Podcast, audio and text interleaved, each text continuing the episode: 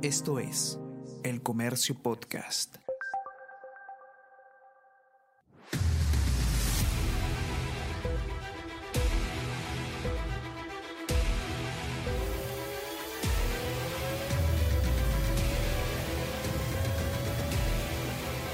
at the back of the grid when you stop the car.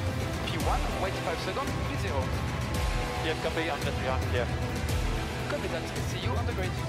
Mi nombre es Daniel San Román y les doy la más cordial bienvenida a La Grilla, el podcast de Fórmula 1 de El Comercio. El fin de semana que pasó, el domingo que se nos fue, fue el GP de México, donde se esperaba que Checo Pérez haga algo. Iba a decir mucho más, pero que haga algo. Escribió una columna hermosa el domingo a Checo Pérez, empujando a la victoria desde el amor, básicamente desde el sentimiento latinoamericano, pero en la previa del Día de los Muertos, Checo Pérez creo que ha muerto en el autódromo de los hermanos Rodríguez. Se esperaba más de él, pero abandonó, abandonó tempranamente tras una mala clasificación sabatina. El día domingo salió con todo, salió, salió realmente con todo para pelear la punta.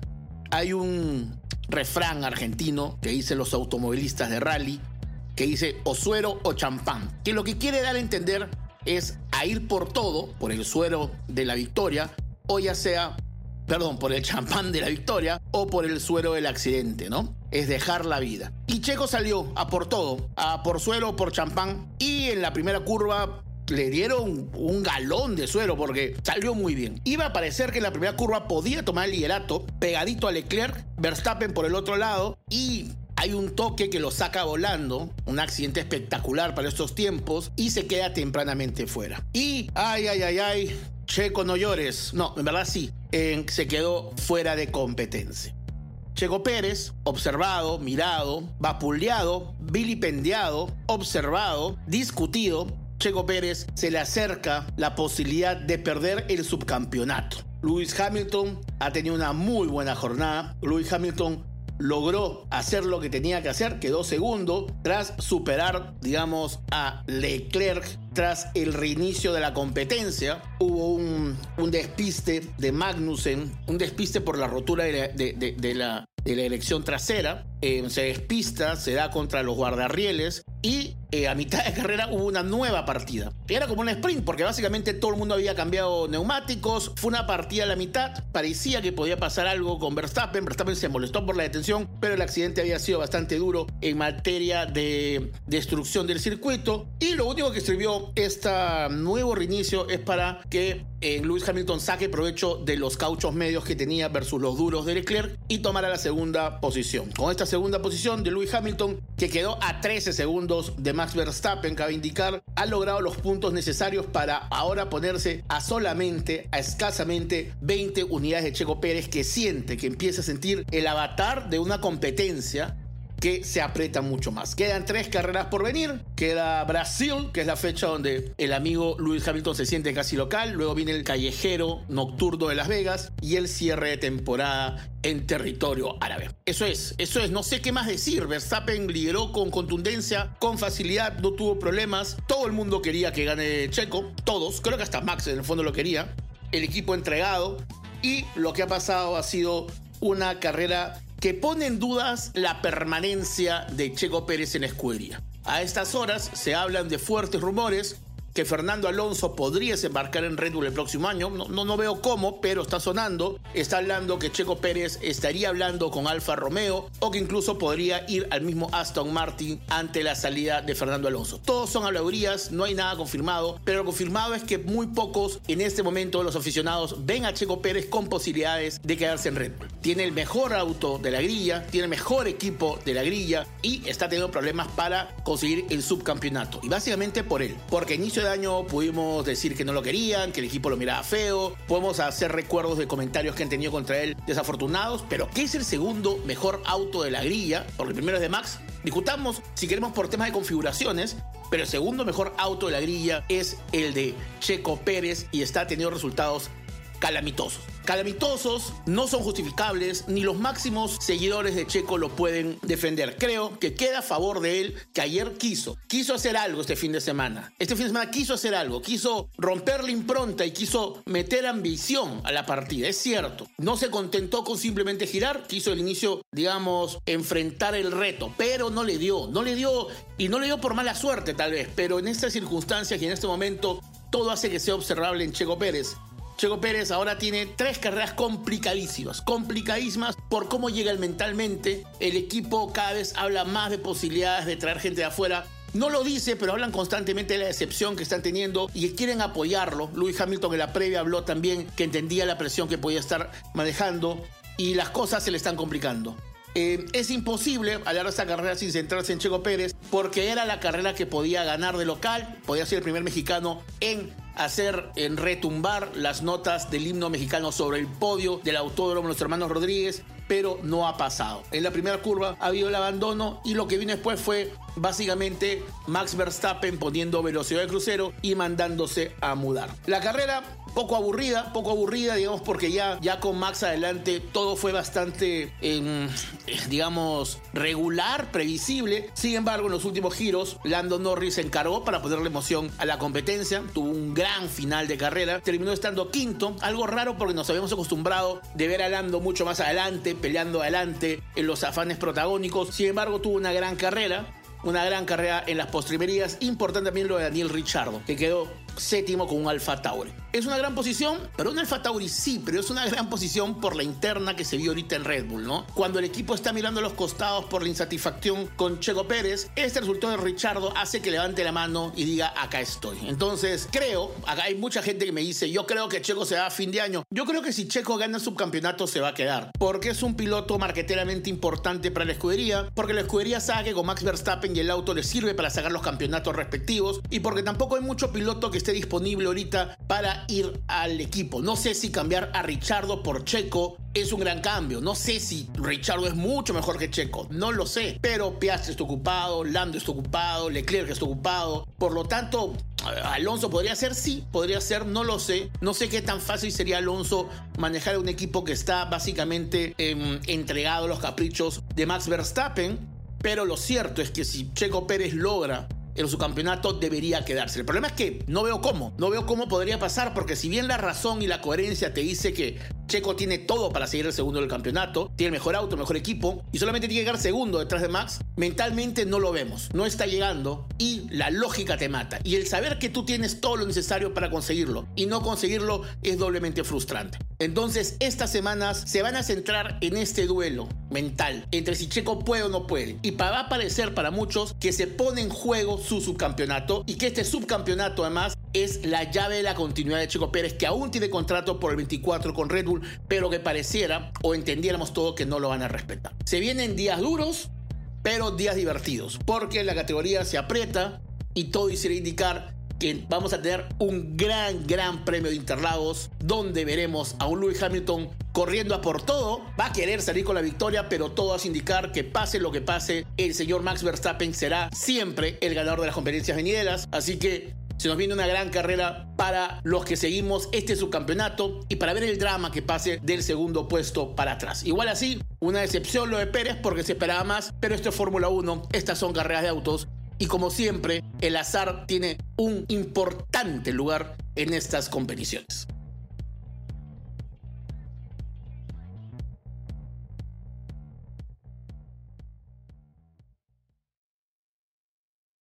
¿Cansado del bombardeo de información? ¿Sin tiempo para profundizar? Ingresa a elcomercio.pe slash newsletters y suscríbete al newsletter El Comercio al Día para iniciar tu mañana bien informado. Además, puedes seguir nuestros boletines temáticos sobre la emergencia por el dengue o material deportivo y gastronómico. Un universo de conocimiento al alcance de tus manos.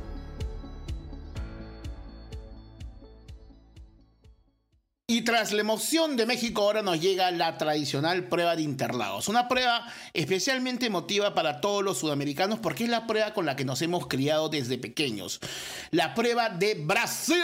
Tan, tan, tan, tan, tan, tan. Me emociono, me emociono.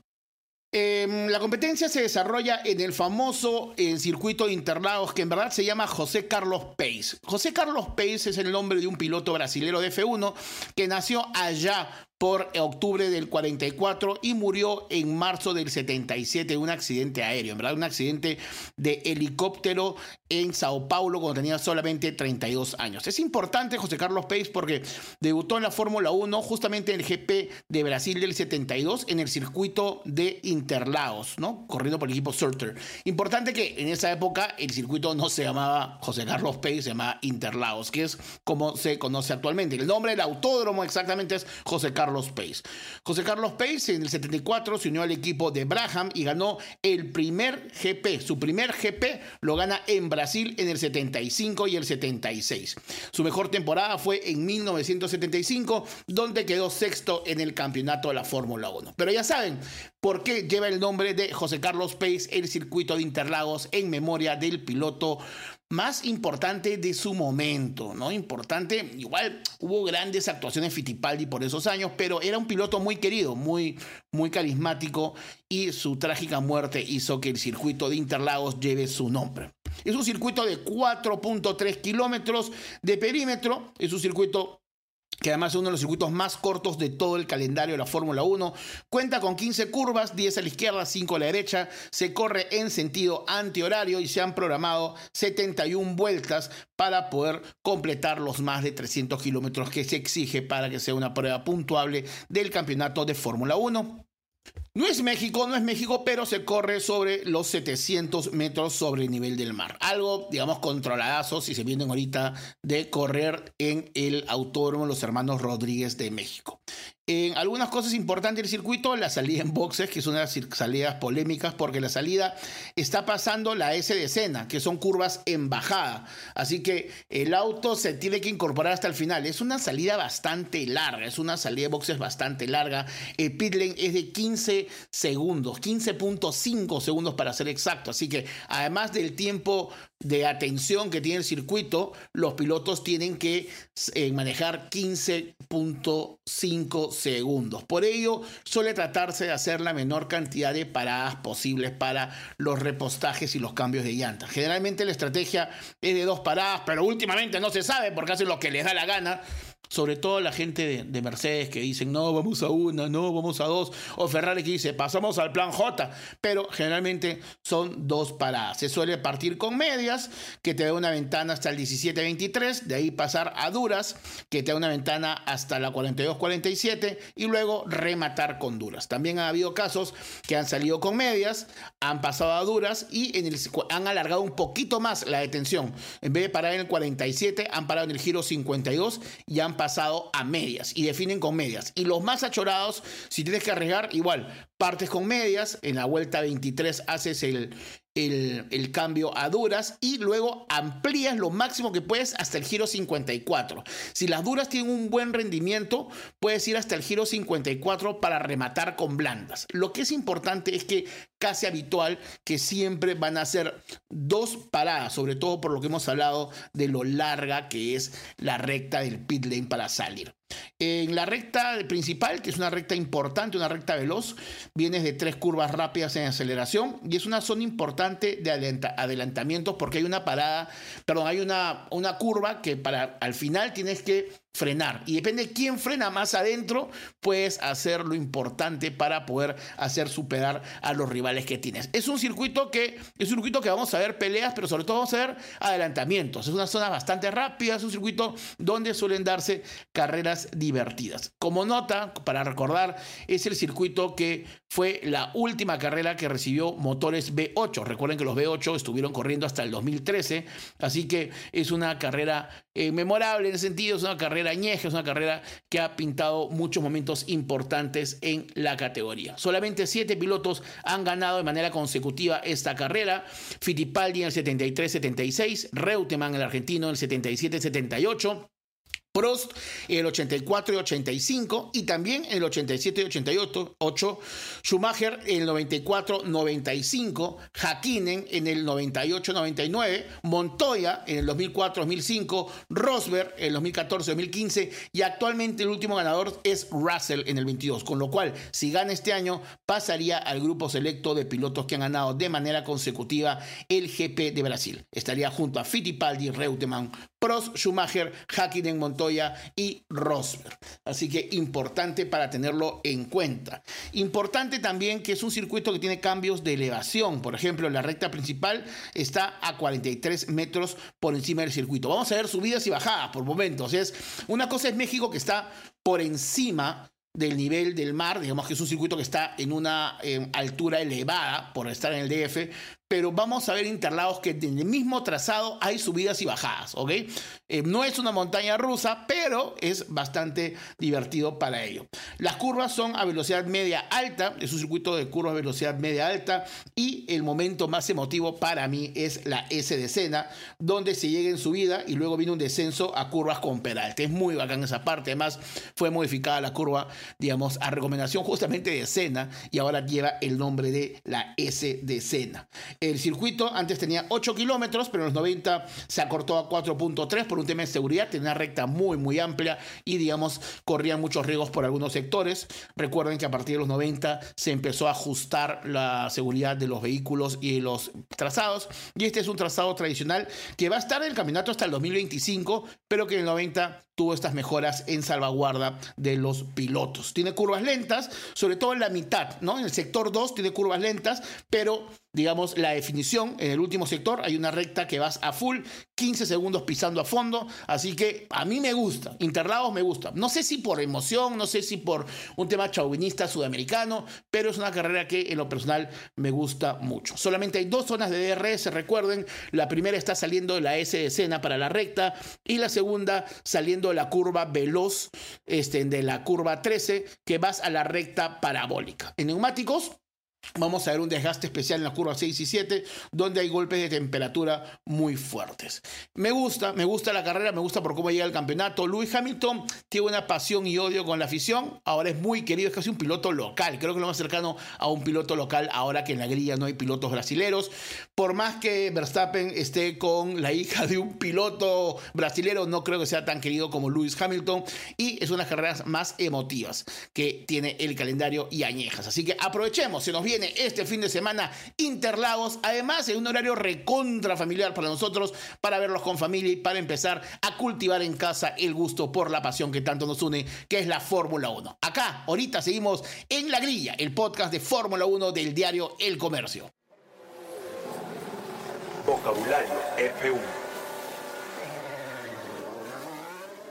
Volvamos ahora con nuestra sección habitual, que es eh, Diccionario F1. Se vuelve cada vez más complicado porque como hay más capítulos, hemos dicho varias cosas, es más difícil ir buscando cosas caletas pero simples para poder explicar. Yo ya les tengo una que me gusta mucho, em, que fue una pregunta que, que, me hizo un amigo y em, la quiero poner acá para que ya saben que esta es la sección donde tú puedes tener información para em, quedar bacán, quedar bacán, que te vean con admiración, para que ganar los suspiros, miradas y envidia de los compañeros oficinistas, compañeros familiares, amigos, ex enamoradas, padres de novia, no sé, para que te vean, para que digamos tengas la caleta, la caleta al fin de. Tienes que ver cuándo la aplicas. Y este tiene un momento específico para aplicarla, porque hoy día hablaré, perdón, me emociono tanto que hasta tartamudeo y tiro furcios, hoy día hablaré del origen de la bandera a cuadros. Cuando acaba la carrera, se acordarán, cuando pasa el piloto ganador, se mueve una bandera a cuadros. Se sale una persona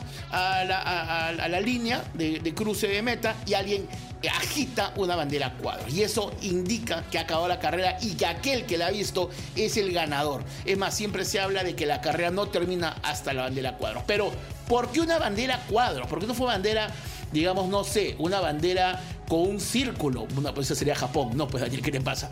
Este, ¿Por qué no fue una bandera roja con amarilla? Ah, no, eso sería España. ¿Por qué bandera cuadros? ¿Por qué un tablero de ajedrez? Bueno, según varios estudiosos coinciden que el origen de este símbolo habría que buscarlo en la mitad del siglo XIX allá por Estados Unidos y que se remonta a las, a las carreras de caballos. se remonta a las carreras de caballos. Lo que dicen es que en las carreras de caballos siempre ellos corrían, los, amigos, los, los de los jinetes, ¿no? Y que siempre la carrera terminaba con un gran festín, con un buffet que homenajeaba a todos los participantes. Entonces, mientras que los hombres corrían, ¿no? o, digamos hacían sus, paseos de caballos, ¿no? Grandes, a altas velocidades, las mujeres cocinaban. Disculpen chicos, así era esa época. No, no me juzguen, así, así me dice la historia, ¿ok?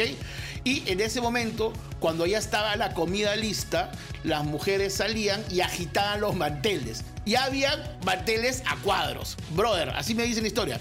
Entonces, cuando, cuando ya tenían que volver, digamos, de jugar o de correr los jinetes, salían las mujeres y agitaban los manteles a cuadros.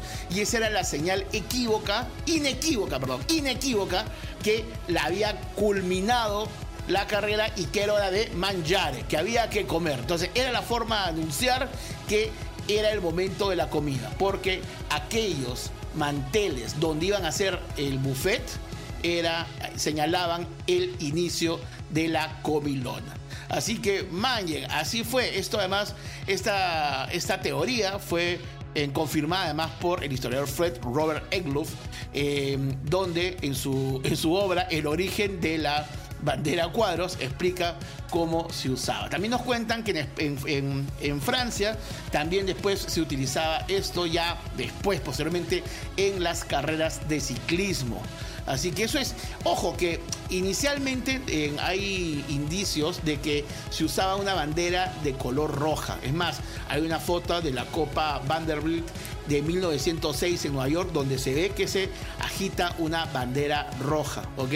Pero luego justamente em, en, las subsiguientes grabaciones que hay ya se ve una bandera a cuadros. Incluso en 1950 en Silverstone se ve como Nino Farina en un video de la época pasa una bandera a cuadros. Importante, importante, incluso que es muy curioso porque no hay una reglamentación sobre el uso de la bandera a cuadros. Por ejemplo, no es que dice cuántos cuadros tienen que tener o no dice en cuál debe ser la proporción de cuadro blanco o no dice si son dos cuadros, tres cuadros. No, no, no hay indicación, no dice ni cómo agitarse. Simplemente es un símbolo que ha venido año a año en la categoría y que ahora está en la Fórmula 1 demostrando, indicando que la carrera ha terminado. La bandera cuadros empezó entonces, recuerden, como un mantel que indicaba que es hora de almorzar. Chicos, a comer. Y sacaban la bandera a cuadros para indicar.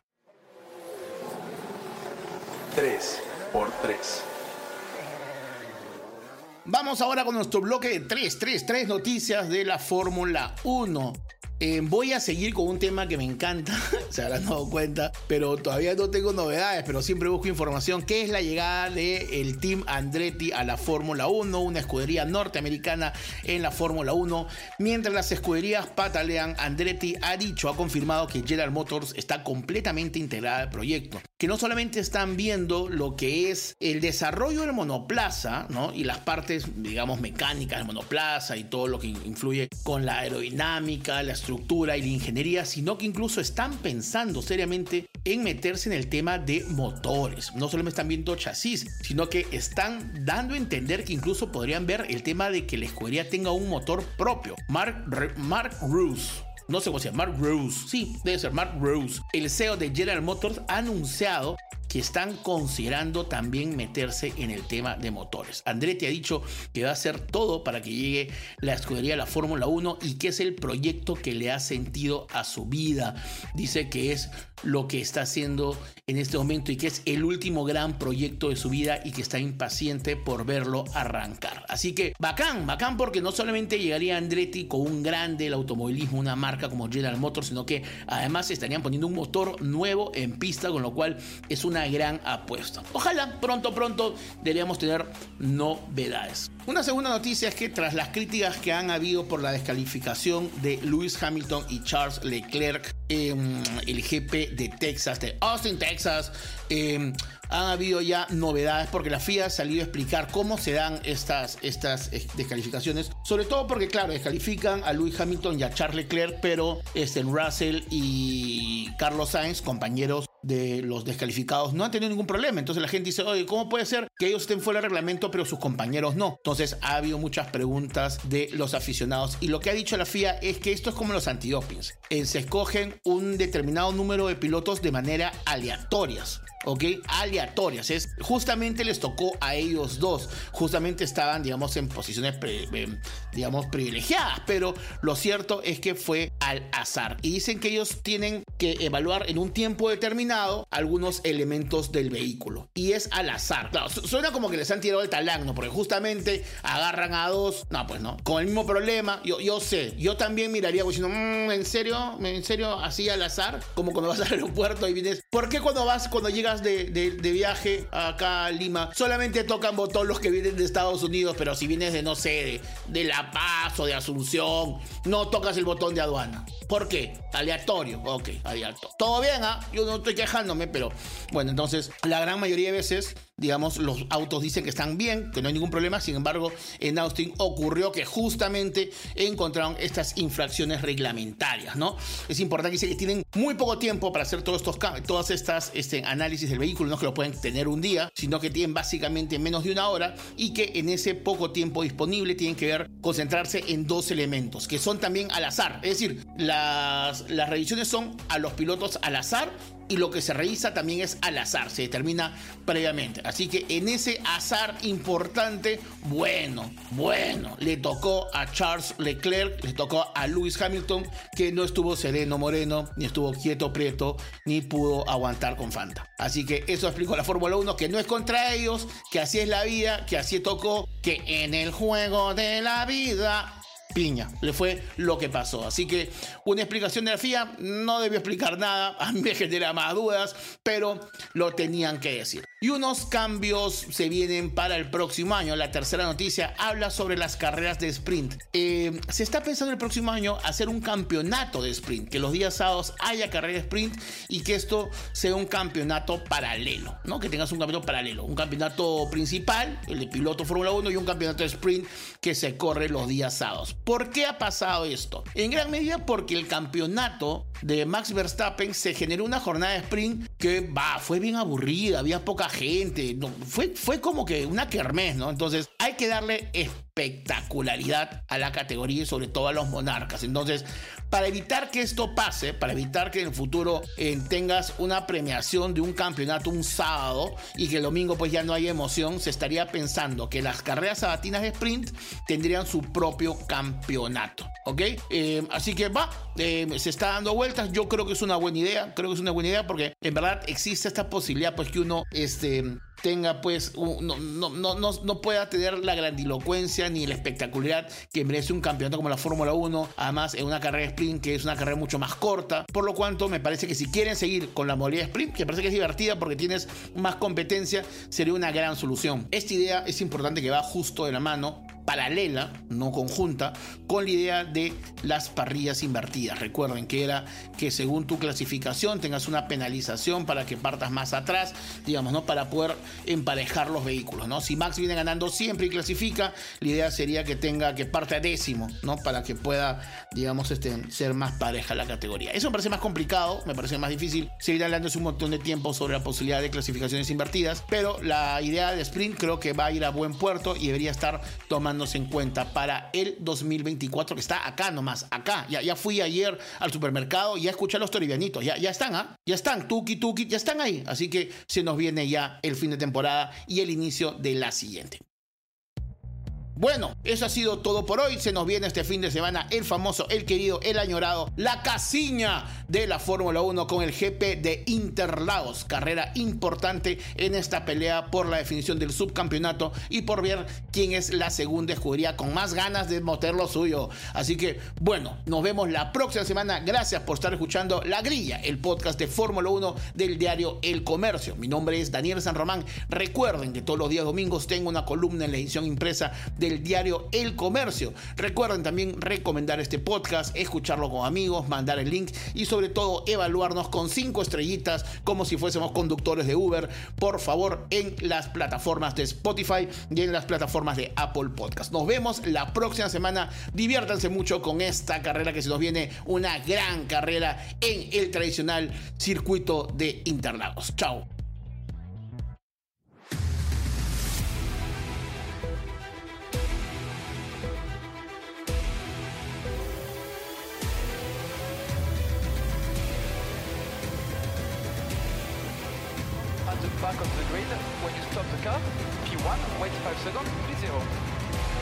See you on the.